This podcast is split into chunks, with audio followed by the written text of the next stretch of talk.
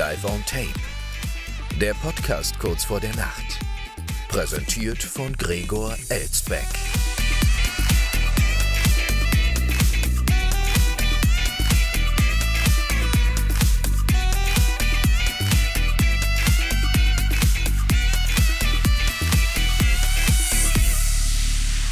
Schon wieder 23 Uhr, meine Damen und Herren, und das auch schon wieder zum letzten Mal für diese Woche, für diese erste Woche der zweiten Staffel.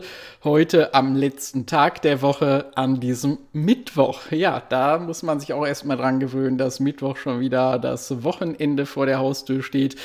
Zumindest für all jene, die am Freitag diesen berühmt-berüchtigten Brückentag haben. Ich wünsche es ihnen, dass sie den genauso haben und begehen können wie ich. Na gut, genauso begehen, weiß ich gar nicht, ob ich ihnen das wünschen soll, aber dass sie ihn zumindest haben, wünsche ich ihnen. Und äh, wir hatten ja diese kurze Woche und diese zweite Staffel am Montag damit begonnen, dass ich so ein bisschen gesagt habe, was es an kleinen Veränderungen und Neuerungen geben wird äh, in dieser Staffel. Und eine Sache hatte ich da noch unterschlagen, beziehungsweise auch eigentlich bewusst noch nicht gesagt, ähm, äh, weil ich mir das heute erst so final überlegt und es so entschieden habe. Deshalb sei das hier nochmal kurz nachgereicht. Es ist ja so, dass wir freitags immer unsere Gästeausgabe haben, aber da musste ich jetzt mal so der Realität Tribut zollen und einsehen, dass das doch relativ schwierig ist, jeden Freitag grundsätzlich da ein Gast an Land zu ziehen. Und deshalb werden wir das auch ab dieser zweiten Staffel ab sofort nicht mehr tun, dass äh, wir grundsätzlich in jeder Ausgabe am Freitag einen Gast da haben müssen, sondern nur noch dann, wenn es passt und wenn es sich anbietet. Denn es ist natürlich so, ähm, äh, dass äh, sozusagen der Auswahlpool an Leuten, die dafür in Frage kommen, relativ gering ist, denn die Leute müssen ja schon halbwegs zu dieser Sendung, zu diesem Humor und zu mir passen und auch noch halbwegs redegewandt sein und auch noch auf die richtigen Ideen kommen, was Themenfindung angeht und so weiter. Und es ist ja klar, da ist das Feld ja schon äh, relativ eingeschränkt durch. Ne? Das kann ja nicht irgendwie jeder dahergelaufene Student, den man, man mal für einen billigen Stundenlohn Person irgendwie bucht, ja, das müssen ja schon vernünftige Leute sein. Und dann kommt es natürlich auch noch hinzu, dass sie wollen müssen, an so einem Podcast teilnehmen wollen müssen. Äh, oftmals ist es ja so, dass gerade die Besten es nicht wollen, ja, weil sie sich nicht unter Wert verkaufen wollen. Gut, kann ich auch verstehen. Gerade jetzt ab der zweiten Staffel, wo wir auch RTL 2 Publikum hier über RTL Plus dabei haben. Und dann ist es oft noch eine Terminfrage, weil ja freitags nachmittags viele dann auf irgendeinen Wochenendtrip äh, aufbrechen, ja, und ähm, dann schon unterwegs sind und äh, ja, so ein Podcast sich natürlich nicht mal ebenso aus dem Auto, aus der Bahn heraus, aus dem Ferienhaus, äh, aus dem Domizil heraus äh, aufzeichnen lässt. Und äh, von daher äh, schränken wir das jetzt mal ein bisschen ein, denn die, es soll ja erstens mal die Qualität des Podcasts darunter nicht leiden und auch die Gäste sollen nicht leiden und ich auch nicht unter dieser ständigen Suchmaschinerie. Also, wie gesagt, ab sofort nur noch dann, wenn es sich anbietet werden wir hier freitags Gäste haben. Diesen Freitag haben wir ja keine Sendung, wie gesagt. Und ob äh, in der nächsten Woche am Freitag hier jemand zu Gast sein wird, das weiß ich jetzt noch nicht. Da werde ich Sie rechtzeitig informieren.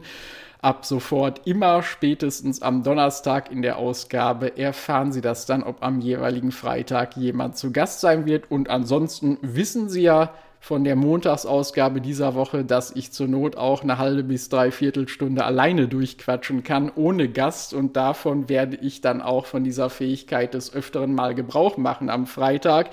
Da können Sie Gift drauf nehmen. So, apropos Gift nehmen, koffeinhaltige Apfelschorle gleich zu Beginn. Prost. Mm. So, und damit fangen wir auch schon äh, direkt an hier heute mit unserer illustren Themenauswahl. Es haben ja die Filmfestspiele in Cannes stattgefunden, die 76. Filmfestspiele, beziehungsweise sie finden noch statt, sind gestern Abend eröffnet worden. Und womit werden sie traditionell eröffnet? Mit der Verleihung der sogenannten Goldenen Ehrenpalme. Also die Goldene Palme ist ja der Oscar von Cannes. Und die Goldene Ehrenpalme wird jedes Jahr an einen verdienten Altschauspieler, eine verdiente Altschauspielerin verliehen. Und in diesem Jahr war es Michael Douglas, 78 ähm, Jahre alt mittlerweile und er sagt, er sei sogar älter als das Festival selbst, hat er betont. Äh, ja, das stimmt, aber auch nur zwei Jahre älter. Ja, also der werte Pierce Brosnan, über den wir hier gestern geredet haben, der hätte das nicht von sich sagen können mit seinen jungen 70 Lenzen. Aber Michael Douglas ist tatsächlich zwei Jahre älter als Cannes, also als die Filmfestspiele von Cannes. Und ähm, er hat äh, zur Preisverleihung gesagt, das bedeutet mir so viel, denn, und die Begründung fand ich nicht schlecht, denn es gibt hunderte Festivals auf der Welt, aber nur ein kann. Ja, das kann natürlich sein, Mr. Douglas. Entschuldigung, den konnte ich mir jetzt nicht entgehen lassen zum Ende dieser kurzen Woche, ja. Aber ich glaube schon, er hat recht. Ich war ja auch schon zweimal in Cannes und äh, meiner Erinnerung nach war das beide Male dieselbe Stadt, ja. Also insofern könnte das hinhauen, dass es nur einen Cannes gibt. Ähm, aber hunderte Festivals, ja gut, das schon, aber nicht hunderte Filmfestivals, oder, Mr. Douglas? Da sollten Sie vielleicht noch mal nachzählen. Und ich meine, es gibt ja auch äh, zig berühmte Leute, die Douglas heißen, aber eben nur ein Michael Douglas. Und es gibt ehrlich gesagt äh, viele Filmpreise, aber nur einer, der mir auf die Palme geht. Und das ist diese goldene Ehrenpalme hätte man da nicht einen etwas weniger neckischen Namen finden können? Nach so vielen Jahrzehnten muss das doch auch mal geändert werden, wo man jetzt sowieso schon auf dem Trip ist, so viele altgediente Namen zu ändern in dieser Wokenzeit. Na gut, aber so eine Palme hat natürlich wenig Anstößiges, ja, wobei mussten da nicht früher auch die Sklaven hochklettern, um Kokosnüsse zu ernten? Keine Ahnung, ich weiß es nicht. Wird man sicherlich irgendeine Begründung finden. Äh, das war Michael Douglas, der erste Alte, den wir hier heute zitieren. Und jetzt kommt noch ein anderer, nämlich Ralf Siegel. Der hat sich mal wieder zum Eurovision Song Contest geäußert, der ja am Samstag stattgefunden hat. Er kann es nicht lassen und er wird ja auch von den Medien immer wieder dazu befragt, ja, als alter Grande. Und in diesem Jahr hat ihn web.de befragt. Ja, Sie hören richtig, web.de hat eine eigene Redaktion, die tatsächlich auch mal die ein oder anderen Prominenten zu irgendetwas befragt. Und ähm, ja, dieses äh, wunderbare, erfolgreiche Abschneiden äh, unserer Teilnehmer in diesem Jahr, Lord of the Lost, hat dann die Web.de-Redaktion mal dazu bewogen, bei Ralf Siegel nachzufragen. Und da schreiben sie so schön, unsere Redaktion hat ESC-Legende Ralf Siegel erreicht und um seine Einschätzung zum Eurovision Song Contest 2023 gebeten. Sie haben ihn erreicht. Wie haben sie ihn denn erreicht und vor allem wo? Ja, ist das so schwer für eine Redaktion wie web.de, so einen überaus gefragten Mann wie Ralf Siegel zu erreichen? Oder wartet der nicht den ganzen Tag vor dem Telefon, dass ihn mal endlich wieder irgendein Medium anruft und sei es eben nur web.de? Man weiß es nicht. Ähm, auf jeden Fall bescheinigt man ihm hier eine hohe Expertise für den Eurovision Song Contest und die bescheinigt nicht nur web.de ihm, äh, sondern die bescheinigt auch äh, er sich selber originellerweise. Denn äh, er sagt hier so sinngemäß, ja, das äh, Rezept für den sicheren Sieg beim ESC, das habe ich auch nicht, ähm, äh, aber ich weiß zumindest mal, äh, wie es nicht geht. Ja, ich meine, das stimmt natürlich auch. Er hat ja schon äh, über 20 Mal mit eigenen Liedern äh, und eigenen Künstlern dort teilgenommen. Und wie oft hat er gewonnen? Nur ein einziges Mal mit Nicole ein bisschen Frieden 1982. Wir erinnern uns. Und die letzte Teilnahme eines Ralf Siegel-Songs, die ist jetzt ja auch schon wieder sechs Jahre her. 2017 war das äh, Spirit of the Night San Marino mit Valentina Monetta und die haben auch nur Platz 18 geholt. Also von daher, wer sollte hier ja, eigentlich äh, mit mehr Expertise Auskunft zum ESC geben können als Ralf Siegel. Und er sagt hier den Leuten von web.de so schön, Es sind heute viele Leute dabei, die einfach keine Ahnung haben, was die Basis ist. Das ist ja in der Politik genauso, also auch beim ESC. Man muss eine gewisse Erfahrung mitbringen, um ganz Europa bedienen zu können. Als Komponist musst du über dein Genre, deine Nische hinausblicken und Nord, Süd, Ost und West begeistern, analysiert Siegel. Sehen Sie, sage ich ja, da muss man schon so eine Expertise haben, um darauf zu kommen. Es ist ein Fehler, sagt er zum äh, diesjährigen deutschen Beitrag, etwas zu probieren, das in den vergangenen Jahren bereits erfolgreich stattgefunden hat. Im Fall der für mich weiterhin guten Band Lord of the Lost war das zu offensichtlich, weil sie wen kopiert haben? Lordi aus dem Jahr 2006. Alleine schon der erste Teil des Bandnamens Lord deutete von Beginn an darauf hin, ist sich Ralf Siegel sicher. Das finde ich auch gut, dass er in die Köpfe der Leute reingucken kann, was die sich bei so einer Namensfindung gedacht haben. Und er meinte auch, der Titel des Songs von Lord of the Lost Blood and Glitter sei eine Botschaft, die man im Moment nicht hören wolle. Ja, das mag sein, Herr Siegel, da haben Sie vielleicht recht, aber seit wann äh, stehen denn solche Botschaften überhaupt beim ESC im Vordergrund? Ist es nicht doch eher die Show? Ja, mal so, mal so. Das ist ja diese Wundertüte, ähm, die der ESC äh, so bietet. Also in diesem Jahr äh, war es auf jeden Fall keine Botschaft, die da gewonnen hat, sondern doch eher die Show drumrum bei Loreen aus Schweden. Und zu der haben wir gleich die nächste Meldung, denn da wurde heute hier vom Rolling Stone, die deutsche Ausgabe der Musikzeitschrift Rolling Stone, gesagt, dass es mehrere Plagiatsvorwürfe gegen Loreens Siegertitel Tattoo geben soll. Wir erinnern uns, Loreen hatte ja schon mal 2011 gewonnen äh, mit Euphoria äh, oder 2012 war das und jetzt war das ihr zweiter Sieg. Sie eifert ja Johnny Logan damit nach, aber das gönnt man ihr offenbar nicht, ähm, äh, denn diese Vorwürfe lauten wie folgt. Ähm, es soll das von Loreen sowie den namhaften schwedischen Songwritern Jimmy Joker Törnfeld, der heißt wirklich Joker mit Spitznamen, Jimmy Jansson Moa, Katzi Opea, Karl Becker, Peter Boström und Thomas Gieson verfasste Lied in den Akkordfolgen des Intros und der Strophe an den legendären ABBA-Track The Winner Takes It All erinnern. Also da muss ich aber sagen, so gut war dieses Lied von Loreen nicht, ähm, dass man da irgendwelche Spuren von ABBA hätte entdecken können. Ja, wobei, na gut, The Winner Takes It All hat ihr vielleicht Hoffnung gemacht, dass sie nochmal den zweiten Sieg äh, erringen könnte. Das wäre für Ralf Siegel wahrscheinlich auch wieder eine ganz offensichtliche Sache und deshalb auch äh, genau äh, so nachvollziehbar.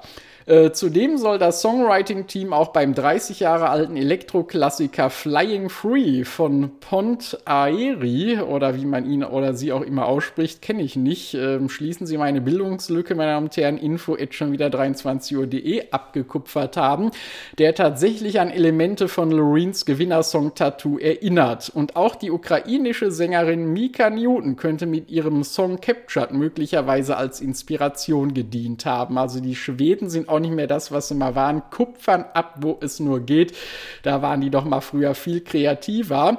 Und übrigens, mit Thomas Gieson musste sich einer, oder Thomas Gieson, musste sich einer der Songschreiber von Loreens Siegerhit in der Vergangenheit bereits schon einmal einen Plagiatsvorwurf stellen. Dem Schweden war vorgeworfen worden, für sein ESC-Lied Listen to Your Heartbeat aus dem Jahr 2001 beim belgischen ESC-Beitrag äh, Liefde is in Kaartspel von 1996 abgekupfert zu haben. Also das Leben ist ein Kartenspiel, das gilt auch für solche Songschreiber manchmal.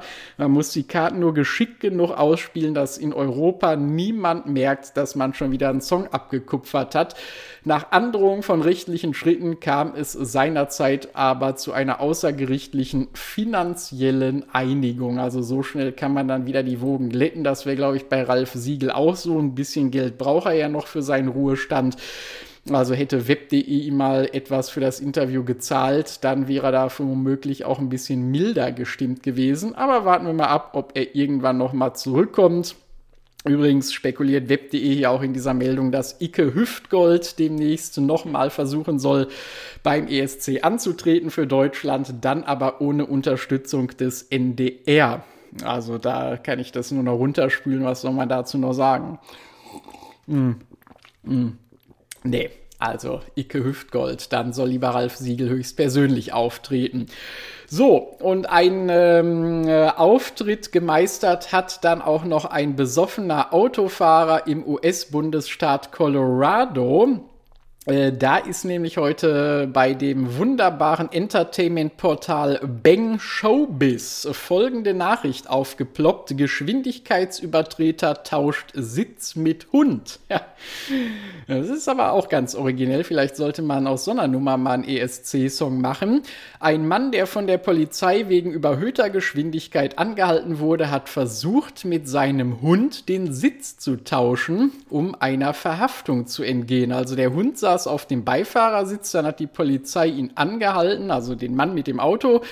Und dann ähm, hat der Mann den Hund einfach rübergezogen. Ein Polizeibeamter in Colorado sagte, er habe gesehen, wie der Mann auf den Beifahrersitz wechselte, um seinen, das finde ich ganz toll, diese Formulierung hier, um seinen Namen reinzuwaschen. Ja, kann man denn mit einem Hund seinen eigenen menschlichen Namen reinwaschen? Ich weiß es nicht. Es sind ja alles hier ähm, Versuche, wie sie zu Amerika passen. Äh, aber in Deutschland müssten sie erstmal auf dem Amt versuchen, ihren Namen reinzuwaschen. Da sind solche Umstellungen schon schwierig genug, auch wenn die Ampelkoalition da ja einiges erleichtert hat in letzter Zeit. Der Mann war Berichten zufolge Überraschung alkoholisiert, da er auch flüchtete, als der Beamte, der Polizeibeamte ihn aufforderte, anzuhalten.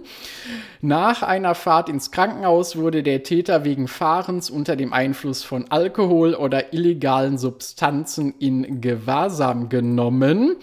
Und der Täter wurde übrigens in der 1300 Einwohner zählenden Stadt Springfield festgenommen. Ja, vielleicht handelte es sich bei dem Fahrer ja um Homer Simpson, weiß man es so genau. Und der Hund nebenan war Knecht Ruprecht, dieser Greyhound, ja, von Bart Simpson, den Homer da im Auto mal mitgenommen hat. Ich weiß es nicht. Auf jeden Fall, äh, das sind wieder typische Geschichten aus Amerika, die dann auch mal wieder US-Wissenschaftler untersuchen können. Ja, was hat es eigentlich für Auswirkungen auf die Psyche von Menschen, wenn sie die Verantwortung auf ihre Hunde schieben können? Und was macht es mit den Tieren, wenn Menschen so mit ihnen umgehen? Da kommen bestimmt demnächst wieder die Meldung, amerikanische Forscher haben herausgefunden, dass aber da kann ich Ihnen ehrlich sagen, darauf werden wir nicht mehr gucken. Jedenfalls nicht mehr in dieser Woche, denn das war es für diese kurze Premierenwoche der zweiten Staffel. Am Montag geht es hier weiter. Ich wünsche Ihnen ein schönes, hoffentlich langes Wochenende. Wenn Sie Themenanregungen haben, info at schon wieder 23 Uhr.de. Und damit entlasse ich Sie zum letzten Mal schon wieder in dieser Woche in die Nacht und sage wie immer ab ins Bett, schlafen Sie gut und bis Montagabend. Nacht.